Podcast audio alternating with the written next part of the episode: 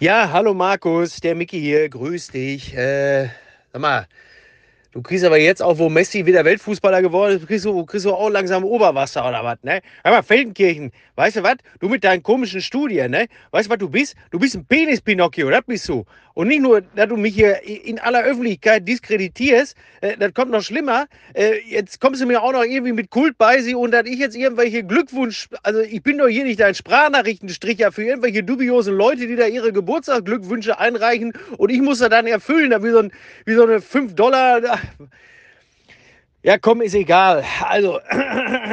Lieber Joko Winterscheid, alles Gute zum 45. Geburtstag wünsche ich dir. Ach, ich kann das nicht, wirklich. Mach doch deinen Quatsch da alleine. Es ist Dienstag, der 16. Januar. Apokalypse und Filterkaffee. Die frisch gebrühten Schlagzeilen des Tages mit Markus Feldenkirchen und Jasmin Embarek. Einen wunderschönen guten Morgen, herzlich willkommen zu Apokalypse und Filterkaffee, dem Nachrichtenmüsli am Dienstag und auch an diesem Morgen gibt es wieder eine Menge an Themen, die nur darauf warten, dass sie von uns besprochen und seziert werden und das darf ich endlich wieder mit Jasmin. Einen schönen guten Morgen. Hi, nachdem du ja so oft leiden musstest, weil meine Anwesenheit dir nicht gegeben war, äh, freue ich mich auch wahnsinnig, dass du heute wieder mit mir sprechen darfst. Ich genieße dein Selbstbewusstsein, das ist genau der richtige Spirit. Ähm, du hast mir vorher erzählt, die ganzen Bauern, die gestern in äh, Berlin mal wieder zu Besuch waren mhm. mit ihren ganzen äh, Traktoren und auch äh, mit den LKWs, die haben dir auch den Tag, sagen wir mal, nicht unbedingt leichter gemacht, oder?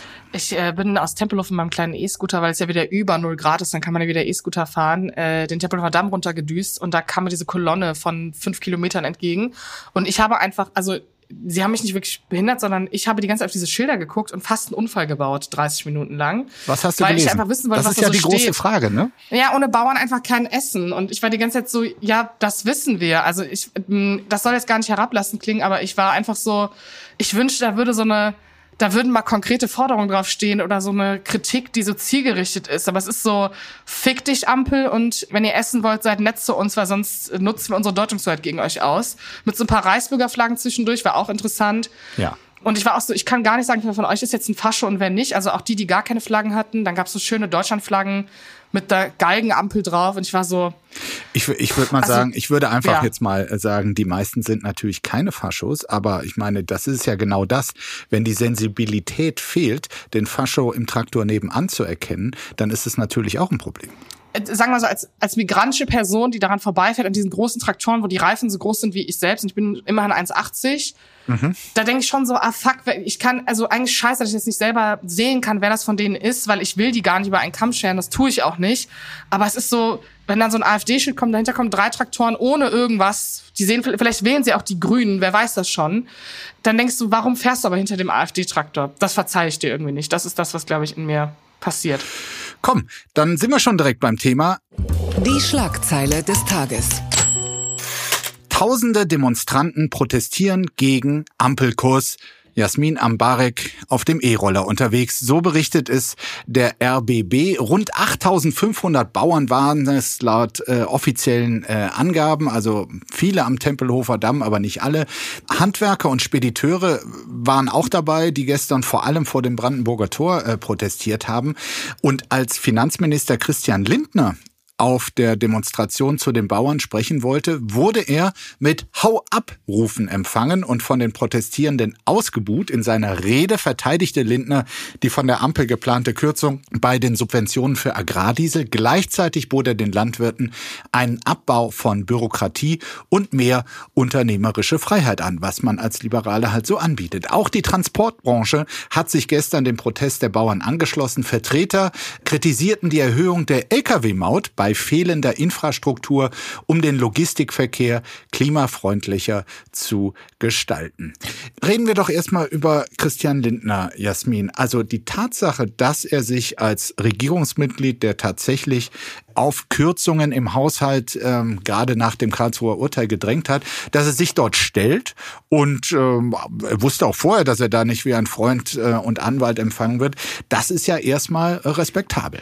Nee, finde ich gar nicht. Ich glaube, wenn man äh, weiß, dass die eigene Politik eigentlich, also sozusagen in der, in, der, in der linken Position als auch teilweise von diesen Konservativen, die es dann betrifft, in den Subventionen, die zurückgenommen werden, wenn man eine Politik verfolgt, eine Schuldenbremse, eine harte, wo es ums System geht und ums Prinzip, da, ähm, nee, Nee, finde ich nicht Wirklich? respektabel. Finde ich, ist das Minimum eh, wenn man in der, nee, also Ganz man, kurz, also ich finde, ja. ähm, wenn man etwas beschließt, was auch Zumutung bedeutet, dann finde ich es schon immer besser, sich hinzustellen, auch dafür zu werben, auch wenn es natürlich äh, erwartbar ist, dass viele das nicht so sehen, finde ich besser, als sich wegzuducken, wie es zum Beispiel unser Bundeskanzler sehr oft und sehr gern macht.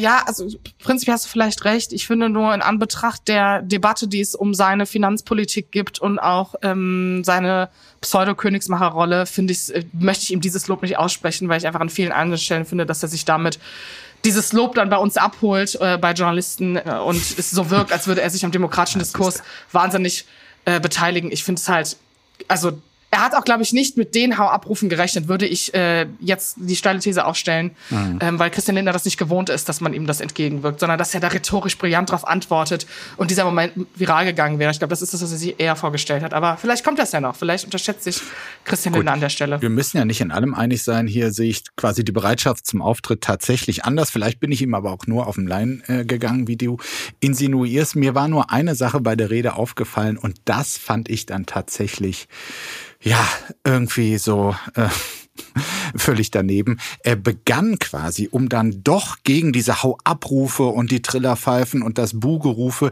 sich dann doch irgendwie bei den Bauern so ein bisschen einzuschleimen, begann er damit, wir stehen hier vor dem Brandenburger Tor. Und dann kommt er auf die letzte Generation und sagt, das sei eine Gruppe. Was haben Sie gemacht? Das Brandenburger Tor geschändet. Und was macht ihr, die Bauern?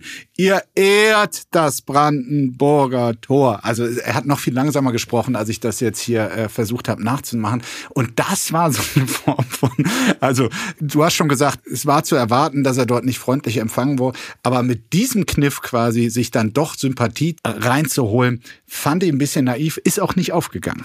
Also ich finde, wir können über die Proteste reden. Ich finde Christian Lindner einfach wahnsinnig irrelevant in der Debatte, ob er da vom Brandenburger Tor stand oder nicht, um ehrlich zu sein. Eines muss man sagen, das äh, Brandenburger Tor hatte nach den Bauernprotesten tatsächlich noch dieselbe Farbe äh, wie vorher. Die Frage ist nur, wie geht's jetzt weiter? Also das war offiziell das Ende erstmal einer großen Protestwoche. Es waren auch tatsächlich viele da. Der Bauernverband spricht natürlich von einer größeren Teilnehmerzahl als äh, die Polizei.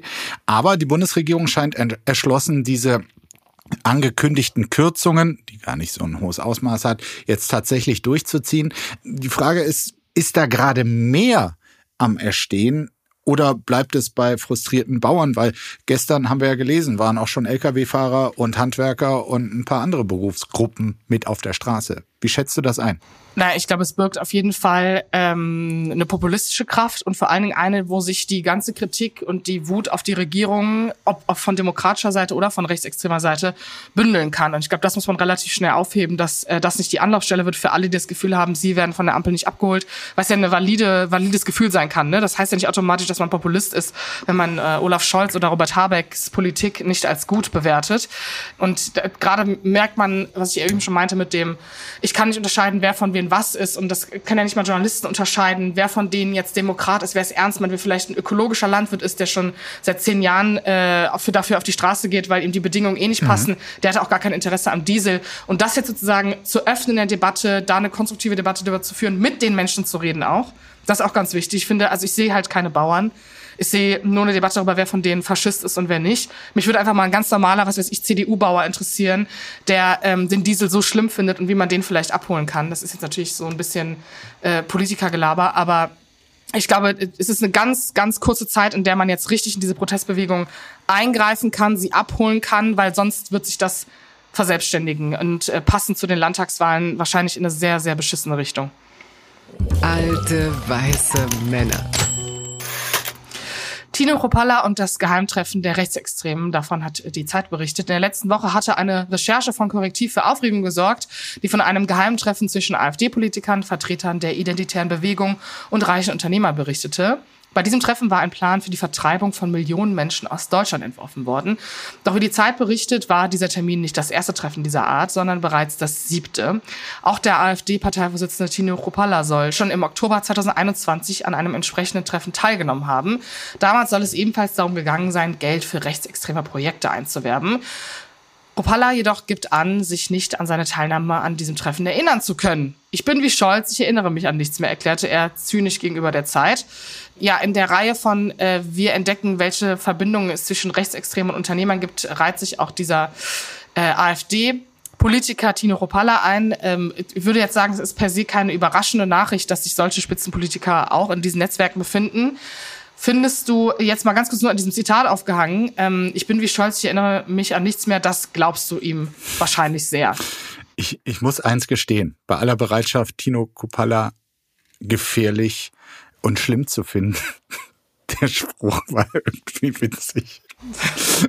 Also, ich meine, diesen wunden Punkt hat Olaf Scholz. Und ähm, ja, ich musste kurz schmunzeln. Trotzdem ist es natürlich ein unernster Umgang mit einer ernsthaften Recherche, nämlich äh, die Versuch, die Verbindung äh, des aktuellen AfD-Chefs äh, zu jenem Denkzirkel oder ich weiß gar nicht, äh, korrupten Freundeskreis ähm, offen zu legen oder zu recherchieren, der ja, ähm, wie wir jetzt gehört haben, äh, in Potsdam im vergangenen Jahr quasi Theorien für die massenhafte Deportation von Menschen mit Migrationshintergrund entworfen haben. So, das war jetzt dieses Vorgängertreffen, dieses ganze, okay, Denker, Politiker treffen sich mit äh, Leuten, die Kohle haben, nennt sich Düsseldorfer Forum. Da sage ich erstmal, das klingt für mich wie so ein äh, Treffen der Düsseldorfer Altstadtwirte um den Bierpreis fürs nächste Jahr festzulegen. Also klingt äh, reinisch harmlos, ist aber äh, tatsächlich ein Zirkel, der zu Recht in den Fokus jetzt äh, geraten ist durch die Korrektivrecherche, weil dort ähm, verfassungsfeindliche, Millionen Menschen in Angst versetzende Sachen erdacht werden, die mit Hilfe der AfD, das ist sicherlich das Ziel aller derer, die dort teilnehmen, irgendwann mal Wirklichkeit werden sollen in Deutschland. Ja, und vor allen Dingen ist es ähm, nochmal der Beweis dafür, dass unser System alles außer entnazifiziert ist. Also wenn man schaut, was sich da sozusagen trifft, dass einflussreiche politische Akteure gemeinsam ähm, mit finanzstarken Unternehmen Projekte voranbringen wollen. Man weiß auch nicht, vielleicht saß auch noch jemand vom Verfassungsschutz dabei oder Polizisten, die Zugang zu bestimmten Daten haben. Und das ist einfach nochmal, glaube ich, der letzte Warnhinweis, es ist im System drinne. Also es ist nicht nur diese abstrakte Gruppe, von der man glaubt, dass sie dieses Gedankengut hat und dass es einen Teil gibt, die einfach rassistisch sind und sich das vorstellen, sondern dass an den richtigen Stellen die Leute Zugriff auf System haben, auf sensible Daten und auch das Geld haben, um ihre Pläne äh, voranzubringen. Und mhm. äh, dafür, dass es alles so überrascht hat, bin ich eigentlich fast froh, dass es jetzt weitere Beweise gibt. Aber äh, die Frage ist natürlich, was machen wir mit dieser Information, außer es in unsere Instagram-Story zu posten. Mhm bei aller Empörung und auch bei allem Angstmachenden, was hinter solchen verschwörerischen äh, Treffen steckt und das, was die Leute da im Schilder führen, eine äh, halbwegs beruhigende Nachricht habe ich jetzt aus diesem Text doch noch mitgenommen. Eines der Projekte, die dieser Zirkel da quasi mit Hilfe der äh, rechten Unternehmer finanzieren wollten, das tolle hier, wie heißt es, das Düsseldorfer Forum, das war mal ein digitaler Radio- und TV-Sender namens Nice TV. Also nicht News, sondern Nice TV. Das war wohl mal so ein Berliner Musikkanal, den äh, keiner hörte. Der wurde gekauft, auch äh, irgendwie orchestriert von dieser Gruppe. Und der Plan war dort, äh, also das große rechtsextreme Netzwerk, Influencer sollte da ein Forum geboten werden. Und das Ende von der Geschichte, ein Erfolg wurde dieser Sender nicht. Das Projekt ist längst eingeschlafen. Inzwischen ist Nice TV, nicht News, wieder ein ganz normaler Musiksender. Grüße aus der Phrasenhölle. Remigration, das furchterregende Unwort, so berichtet es die Rheinische Post. Das Wort Remigration ist das Unwort des Jahres 2023. Das gab die sogenannte Unwortaktion gestern in Marburg bekannt. Der ursprünglich eigentlich wertneutrale Fachbegriff werde von Rechtsextremen als Tarnbegriff genutzt, mit dem die massenhafte und menschenunwürdige Deportation oder Vertreibung von Menschen beschönigt werden sollte. So die Begründung der Jury. Dass in der letzten Woche nach dem Bekanntwerden der Korrektivrecherche, über die wir eben gesprochen haben, ausgiebig über Remigration diskutiert wurde, ist laut der Unwortredaktion aber ein Zufall. Und das ist jetzt tatsächlich etwas, wo ich gestern lange drüber nachgedacht habe und es interessiert mich, wie du darüber denkst, Jasmin. Ähm, zum einen wurde dieser Terminus natürlich von rechten Vordenkern bewusst in unsere Debatte geschleust, damit es möglichst harmlos klingt, was in anderen historischen Kontexten auch tatsächlich mal harmloser war als das, was sie tatsächlich vorhaben, nämlich die äh, massenhafte sicher auch äh, gewaltsam gedachte Deportation von Millionen von Menschen, nämlich all die, die von Hautfarbe, Herkunft oder sonst was her diesen Leuten nicht passen, selbst wenn sie einen deutschen Pass haben. So, geht diese Redaktion, das war mein Gedanke, wo ich immer noch nicht ganz schlüssig bin, geht die quasi auch den rechten Vordenkern auf den Leim, indem das Wort noch gesellschaftsfähiger wird? Oder ist es richtig, das zu benennen, dass hier nämlich ein Tarnwort benutzt wird und offen zu legen, auch mit dieser Preisverleihung, was dort für übles Gedankengut hinter diesem vermeintlich harmlos klingenden Begriff steckt? Ich bin da zwiegespalten, aber es ist ja nicht das erste Mal, dass ähm, Wörter oder einfach ähm, die Fach Bezeichnungen, äh, zum Beispiel wie auch illegales Asylsuchende oder sowas. Also, dass wir damit einfach schon Dinge assoziieren oder konnotieren, die einfach nicht stimmen. Das schaffen Rechte ja immer wieder im Diskurs. Und ähm, klar muss man das bei Remigration benennen. Ich finde nur krass, was für eine Social Media Welle das ausgelöst hat und der sozusagen von gerade auch von links wieder zurückgekapert wird, indem Menschen viele persönliche Geschichten erzählt haben und sozusagen ihren Migrationshintergrund nochmal aufgefächert haben. Mhm. Weil ich finde es immer schwierig, wenn man emotional auf sowas antwortet, weil es ja einfach auch wahnsinnig angreifbar macht. Und ich auch verstehe, warum das emotional macht, weil ähm, macht er einfach auch. Aber damit kriegt der Begriff eine so große Bühne und wird viel, also viel mehr Leute hören noch von diesem Begriff, egal ob sie es eingeordnet bekommen oder nicht, dass mhm. er einfach ein unwegdenkbarer Teil der Debatte ist. Und ich finde das Wort also Leute, die sich damit befassen, unter anderem ich, dieses Wort gibt es schon länger. Wenn man auch äh, schon seit Jahren Annika Brockschmidt liest, dann weiß man, dass das Wort Remigration ganz oft als ungefährliches vermeintlich ungefährliches Branding benutzt wird. Und dass wir da jetzt drauf kommen, ist halt wieder auch so ein, ich glaube, das ist so eine hilflose Aktion inmitten all dieser Nachrichten und dieser Angst, die sich da bildet, irgendwie dem entgegenzuwirken, an dem man sich zum Beispiel an so einem Begriff dann aufhängt. Und ich weiß nicht, ob das die richtige Lösung ist. Ich glaube auch, dass wir jetzt darüber sprechen. Ich will einmal darüber sprechen. Ich glaube, ich möchte ja nicht mehr darüber sprechen, weil ich diesem Wort einfach keine Bühne geben möchte. Ich weiß nicht, ob du es mhm. komplett anders siehst, aber. Ich, ich sehe es überhaupt nicht äh, anders. Also zum Hintergrund, du hast es gesagt, das Wort kommt aus dem lateinischen remigrare, äh, ursprünglich rein technisch übersetzt zurückwandern, zurückkehren. In seinem Ursprung, so steht es auch hier im Text, ist es damit auch positiv besetzt und mutet an wie eine Art glückliche Heimkehr. Und genau das ist ja nicht gemeint. Das betonte übrigens auch der äh, Gastjuror äh, bei der diesjährigen Unwortaktion äh, Ruprecht Polenz, der frühere CDU-Generalsekretär, ähm, der das quasi mit auf die Liste gehoben hat. Und das Wort steht so quasi mit dieser entlarvenden Nominierung auch in, der, in einer Tradition. Also dass täuschende Begriffe dort ausgezeichnet werden. 2021 war es das Wort Pushback. Also quasi das gewaltsame ähm, Zurückweisen von flüchtenden Menschen. Oder dann gab es auch mal Rückführungspatenschaften als äh, freundlich klingender äh, Begriff für äh, etwas Brutales. Oder aber auch legendär die Anti-Abschiebeindustrie. Oh ja. Sowas kann man sich nicht ausdenken. Betrug in Millionenhöhe, das fragt die Süddeutsche Zeitung. Während der Corona-Pandemie war das Medikament Paxlovid, das vor einem schweren Verlauf schützen soll, vom Bundesgesundheitsministerium in großen Mengen gekauft und Apotheken kostenlos überlassen worden. Doch wie eine Recherche der Süddeutschen Zeitung von WDR und NDR nahelegt, haben einige Apotheken das Medikament nicht kostenlos an Kunden in Deutschland abgegeben, sondern illegal ins Ausland verkauft. Obwohl Paxlovid von Patienten in Deutschland kaum nachgefragt wurde, haben einige Apotheken sehr große Mengen des Medikaments bestellt. Eine Frankfurter Apotheke soll sogar mehr als 10.000 Stück beim Gesundheitsministerium geordert haben. Mehrere Staatsanwaltschaften ermitteln nun wegen Veruntreuung, Betrug, Unterschlagung und Verstößen gegen das Arzneimittelgesetz. Die Ermittlungsbehörden vermuten einen illegalen Profit in Millionenhöhe. Allerdings lässt sich ein illegaler Handel mit Paxlovid vermutlich nur schwer nachweisen. Zum Beispiel, wenn die Apotheken erklären, sie hätten bereits abgelaufene Medikamente entsorgt. Also ich fühle mich im wirklich ist wie ein Flashback. Ich hätte nie gedacht, dass ich nochmal irgendwas über diese Corona-Pandemie höre, was ich nicht schon kenne.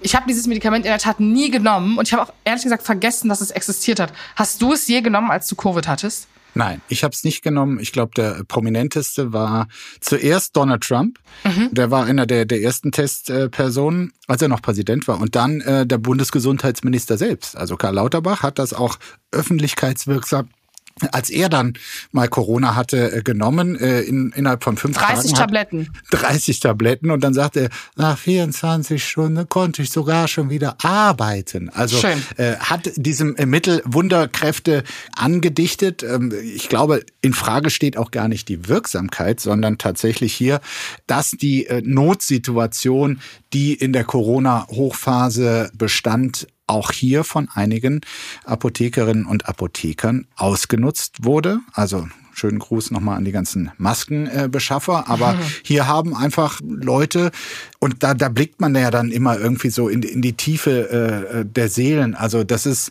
äh, staatlich gefördert in einer Notsituation. Jeder sollte über die Apotheken als Verteiler freien Zugang zu diesem Mittel, was zumindest einen schweren Verlauf unwahrscheinlicher machen sollte, bekommen. Äh, der Bund hat dafür 650 Millionen Euro ausgegeben, weil die Dinge einfach ziemlich teuer waren. Und dann kommen einzelne Herrschaften da auf die Idee und äh, lassen sich kostenlos 1000 oder in einem Falle sogar bis zu 10.000 Packungen liefern und verticken die dann für viel, viel Geld. 2000 Euro wurden da auf dem Schwarzmarkt für bezahlt ins Ausland. Also wir wissen, dass unsere Mitbürger zum Teil so ticken, aber es ist für mich immer wieder frustrierend, sowas dann auch wirklich zu lesen. Jetzt mal ganz naive Frage, aber ehrlich gesagt, der Fakt, dass das ja wenn das richtig gut gewesen wäre, ne? Also solche Dinge gehen ja auch viral, ne? Also dann hätten es ja einfach alle auch genommen. Und das ist das, woran ich mich immer so aufhänge.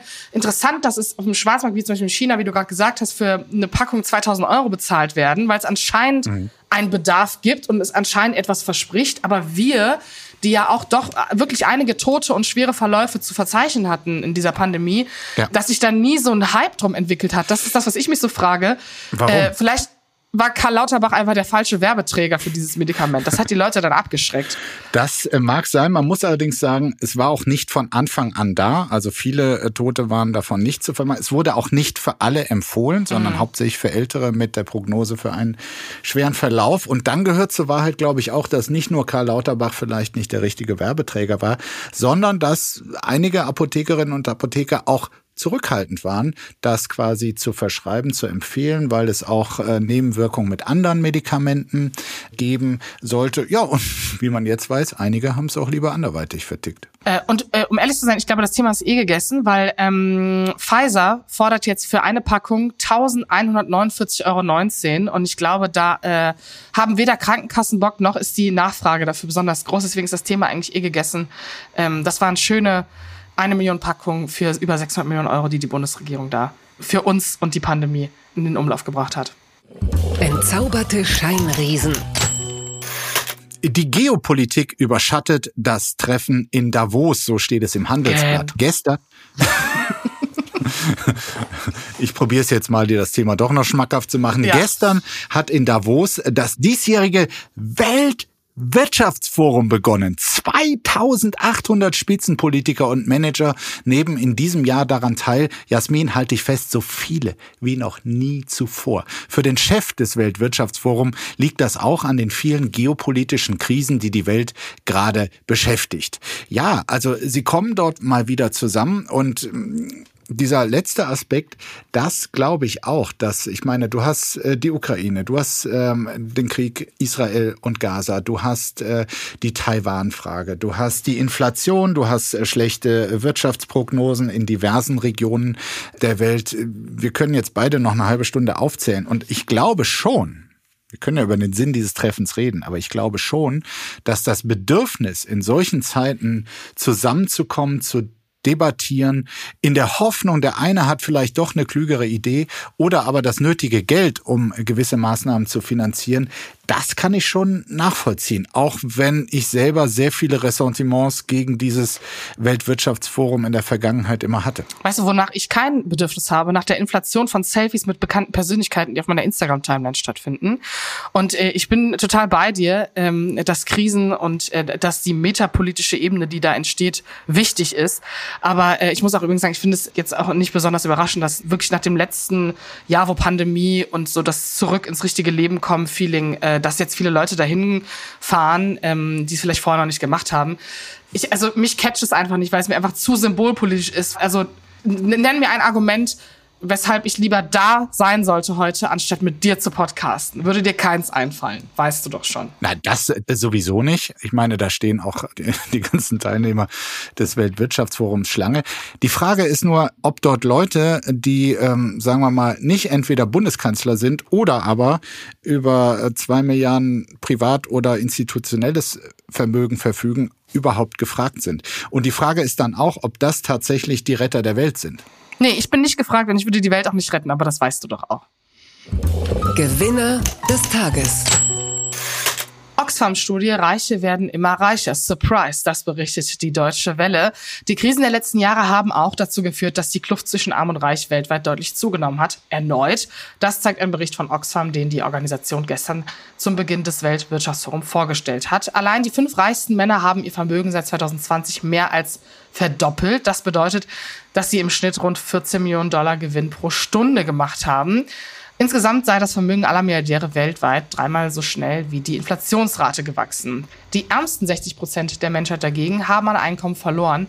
Seit 2020 fehlt ihnen etwa 20 Milliarden Dollar. Zitat, wären Milliarden von Menschen die Schockwellen von Pandemie, Inflation und Krieg ertragen müssen, boomen die Vermögen der Milliardärinnen und Milliardäre, erklärte Serap Altinski, die Vorsitzende von Oxfam Deutschland. Diese Ungleichheit verstärke bereits bestehende Diskriminierung und untergrabe so die Demokratie. Also direkt ein Argument für meinen Pessimismus, den ich im vorigen Thema äh, vorgetragen habe. Mhm. Auch eigentlich keine News, aber ich muss sagen, so eine Zahl, von 14 Millionen Dollar Gewinn pro Stunde und Leute, die in Krisen noch die mehr die verdienen. Dort erwirtschaftet haben, also ja in seiner Absurdität und in seiner Pervers, also das ist einfach, ja. das ist einfach was Perverses. Tut mir leid. Und da sind die Paxlovid-Apotheker noch gar nicht mit eingerechnet. Haben ja keine Steuererklärung abgegeben, ne? Ja, du hast es gesagt, also es gibt unzählige Institute und äh, Auftraggeber von Studien, die in den vergangenen Jahrzehnten zu genau diesem Ergebnis gekommen sind. Das heißt, der Trend geht immer weiter. In dieser Kurve, die man sich vorstellen kann, gibt es noch nicht mal eine kleine Delle. Das heißt, dieser Trend ist klar und es braucht, um daran etwas zu ändern, eine radikalere, mutigere Politik, für die es aber leider keine Mehrheiten gibt. Denn das, was auch Oxfam hier vorschlägt, äh, da bin ich ja äh, voll dabei. Also eine höhere äh, Besteuerung von Reichen, insbesondere von Superreichen. Sie, sie schlagen da vor, zwei Prozent Steuern auf Vermögen von Leuten, die mehr als 5 Millionen US-Dollar Besitz haben, bei mehr als 50 Millionen Dollar 3 Prozent und äh, bei Vermögen in Höhe von mehr als einer Milliarde äh, sollten es 5 Prozent sein. Dadurch kämen allein in Deutschland 93,6 Milliarden US-Dollar pro Jahr zusammen. Und bei uns müssten, wenn man diese Kriterien anlegt, gerade mal 200.000 Leute die eine solche Abgabe errichten. Dann gibt's wieder das Gegenargument, ja, die hauen dann alle ab. Ich persönlich glaube das nicht, ja. weil denen das aus diversen Gründen auch was wert ist, in Deutschland zu leben und zu wirtschaften. Aber diese Diskussion, die gibt's leider schon wirklich seit Ewigkeiten, wenn über das Thema Ungleichverteilung von Wohlstand und Reichtum geredet wird. Ja, und vor allen Dingen finde ich es bei einer äh, progressiv gelabelten Regierung interessant, dass man sich diesen Schritt nicht wagt, zumindest, also selbst dann auch wenn Lindner im Weg stehen sollte oder die äh, Unternehmen Unternehmer auf Olaf Scholz Fußmatte stehen sollten, äh, dass man das nicht zumindest in die Debatte wirft, um zu sehen, dass es dafür eigentlich Mehrheiten gibt in der Bevölkerung. Weil wenn man sich anschaut, da war auch die Info drin, dass fünf Deutsche ihr Vermögen auf 155 Milliarden US-Dollar vermehrt haben. Mhm. Ähm, diese Größendimension, wenn wir darüber sprechen, wo sind eigentlich Subventionen, die weggezogen werden müssen, wer sollte mehr Steuern zahlen, wo sollen wir Steuererhöhungen ansetzen, genau die Menschen trifft, die ja eigentlich so wütend auf die Regierung sind, lustigerweise. Und da würde ich dir zustimmen, dass ich glaube, dass diese Resilienz gegen diese Steuererhöhung auf Vermögen insbesondere bei vielen gar nicht so groß ist und man da vielleicht sich einmal politisch trauen müsste und dann hätte man ja eine Antwort. Man kann ja trotzdem zurückrudern. Im Zurückrudern ist die Ampel ja eh tendenziell eigentlich gut, wenn sie das möchte. Deswegen same old story, aber äh, vielleicht in diesem Jahr, Markus, vielleicht ändert sich alles und 2024 ist das Jahr, in dem wir die Welt verändern. Papala Paparazzi. Zum 50. Geburtstag von Kate Moss, wie das Straßenmädchen mit der Fuck you-Haltung zur Fashion-Ikone wurde. Darüber schreibt der Stern. Kate Moss feiert heute runden Geburtstag. Herzlichen Glückwunsch. 50 Jahre wird sie alt. Sie wurde mit 14 als Supermodel entdeckt, ist also schon lange im Rampenlicht. Äh, Moss gehört zu den meist fotografiertesten Frauen der Welt. Das hat sich für sie gelohnt. Ihr Vermögen wird heute auf rund 70 Millionen Dollar geschätzt. Das wäre laut dieser Oxfam-Rechnung ein 3 Prozent. Aber auch für die Fashion-Industrie war Kate Moss ein äh, Gewinn. So sorgte beispielsweise ein Foto, das sie im Jahr 2005 in Gummistiefeln auf dem Glastonbury Festival zeigte, dafür, dass diese Gummistiefel in Großbritannien wochenlang ausverkauft waren. Aber auch das Rockstar-Model-Leben, das Kate Moss an der Seite zum Beispiel von Johnny Depp oder Pete Doherty führte, trug vermutlich ebenfalls zu ihrer Berühmtheit bei. Heute ist es um Moss deutlich ruhiger geworden, aber sie arbeitet noch immer selbst als Model und als Chefin einer Agentur. Jasmin, was bedeutet Kate Moss für dich? Ist natürlich in meiner Tumblr-Anorexie-Jugend, äh, die so Kate Moss vor allen Dingen geprägt hat, also sie hat bei mir einfach einen Kultstatus, ist immer noch auf meinem Pinterest-Board und ihre Looks und ihre ähm, Felljacken, die sie getragen hat. Und man muss auch ehrlich sagen, sie ist eine der wenigen, die es geschafft hat, dass sie so viele Skandale in ihren jungen Jahren hatte und sie überlebt hat, dass sie jetzt einfach wahnsinnig gezähmt wirkt und man sich auch schon freut, mhm. wie sie zum Beispiel noch vor einiger Zeit ein Vogue-Cover der britischen Vogue zierte, äh, eines der letzten Cover von Edward Annenful, der ja bald scheitert als Vogue-Chef. Und ihre Tochter, unter anderem Lila Moss, auch in der High-Fashion-Branche jetzt aktiv ist ähm, und versucht irgendwie die Fußstapfen ihrer Mutter zu treten, unter anderem für Chanel läuft. Und ich finde das irgendwie schön, wenn es auch mal die Stories gibt, dass solche Leute irgendwie ein bisschen zur Ruhe kommen, ihren Platz kennen, aber ihren Einfluss nicht äh, klein ja, und machen. auch nicht gestorben sind. Äh, und auch nicht gestorben sind. Wirklich guter Einwand, Dankeschön. Deswegen, ich, ich bin Kate Moss-Fan ähm, und glaube, dass wenn ich irgendwann so lässig eine kurze, weiße, abgeranzte Felljacke mit Skinny Jeans und Lederstiefeln so gut tragen kann wie diese Frau, dann habe ich alles im Leben erreicht. Jetzt hast du allerdings eine Sache genannt, die auch zur Bilanz gehört, dass sie, sag mal, die Anorexie-Bedürfnisse äh, junger Frauen nicht unbedingt gemindert hat. Ähm, zählt das für dich auch zur Bilanz? Ja, voll. Also was meine ich mit äh, Anorexie-Jugend auf Tumblr? Also die, diese Ikonisierung von ihrem sehr dünnen Körper, von ihrem jungen Körper Ende der 90er, mhm. war ein sehr unhinterfragtes Schönheitsbild noch bis vor fünf, sechs Jahren. Also das ist ja dieses Body Positivity Movement, das ja auch Kate Moss gut findet übrigens in ihrer rückblickenden Analyse. Das war einfach ja nicht so gegeben, um das einzuordnen. Das heißt, ich bin einfach damit groß geworden, dass sie ein Schönheits Schönheitsideal ist, was halt nicht hinterfragt wird, wofür sie ja persönlich nichts kann, weil man nicht eine einzelne Person auf ihren Körper reduzieren kann, aber sie gehörte halt nun mal zu dieser Riege an Frauen, die man abgedruckt hat und als erstrebenswert gesehen hat, obwohl man gesehen hat, dass Drogen und auch eine gewisse Art von Anorexie diese Frau krank gemacht hat. Ähm, was schön ist, dass sie das heute anscheinend nicht mehr ist, aber klar, das gehört auch zur Wahrheit. Ähm, sie rauchte schon mit zehn, trank Bier, Wein, Wodka und ihre Lehrer an der Riddlestone High School, die haben ihr ähm, beim Schulabgang prophezeit, dass sie wohl als Kassiererin bei Woolworths äh, enden würde. Und der Stern schreibt hier, das prägte ihre Haltung, ihren Blick und ihre manchmal laute Stimme, was bei ihr nach außen zu einem Fuck you Panzer verschmolz, im Inneren aber die Sehnsucht nach einem anderen Leben war. Der Trick der Woche. Marina Abramovic selling moisturizer. I don't know whether to laugh or cry. Das berichtet der Guardian, denn Marina Abramovic, eine Ikone der Performance-Kunst, verkauft nun auch Pflegeprodukte. Unter dem Titel Marina Abramovic Longevity Method bietet sie eine Gesichtscreme und verschiedene Produkte an, die das Immunsystem stärken oder für mehr Energie sorgen sollen. Zu den Inhaltsstoffen gehören unter anderem weißes Brot, Vitamin C und Weißwein. Diese Produktserie, die mit Zitat, alten Geheimnissen zur Langlebigkeit beitragen soll, hat Abramowitsch zusammen mit ihrer ganzheitlichen Ärztin Dr. Nona Brenner entwickelt. Brenner hatte Abramowitsch in den letzten Jahren unter anderem mit Blutegeln gegen Borreliose behandelt. Ist das ein neues Kunstprojekt von ihr, fragt man sich, oder kümmert sich die erfolgreiche Performance-Künstlerin jetzt um Falten und Altersflecken? Der Guardian ist sich nicht sicher, hofft aber, dass Abramowitsch damit das unendliche Leben sicher ist. Und Markus, du bist natürlich schon auf der Vorbestellungsliste, weil es ist völlig klar, das holt dich ab.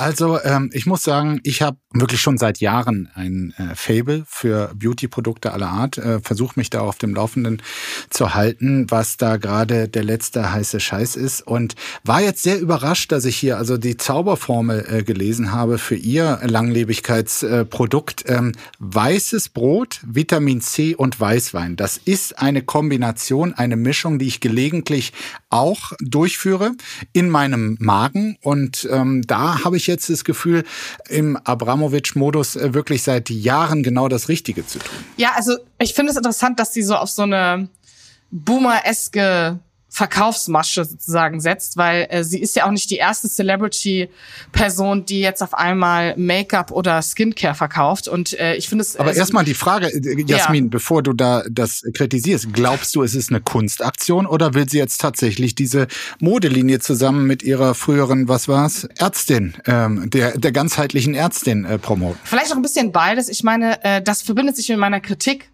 denn das, da liegt einfach wahnsinnig viel Geld. Die Leute kaufen sowas und man vertraut ja solchen Leuten. Also ich kaufe auch Produkte von Hailey Bieber oder Selena Gomez und ich würde auch ihre Produkte kaufen. Die werde ich natürlich auch probieren, auch wenn ich eine Glutenunverträglichkeit habe, aber für Marina Abramovic alles tun würde. Ich, vielleicht verschmilzt sich in beiden. Vielleicht macht sie daraus eine Konsumkritik, aber zwackt sich halt einfach ein paar Millionen ab. Das ist ja auch eine schöne Gesellschaftskritik, die sie an sich selbst üben kann und profitieren kann und wir uns dann für sie freuen.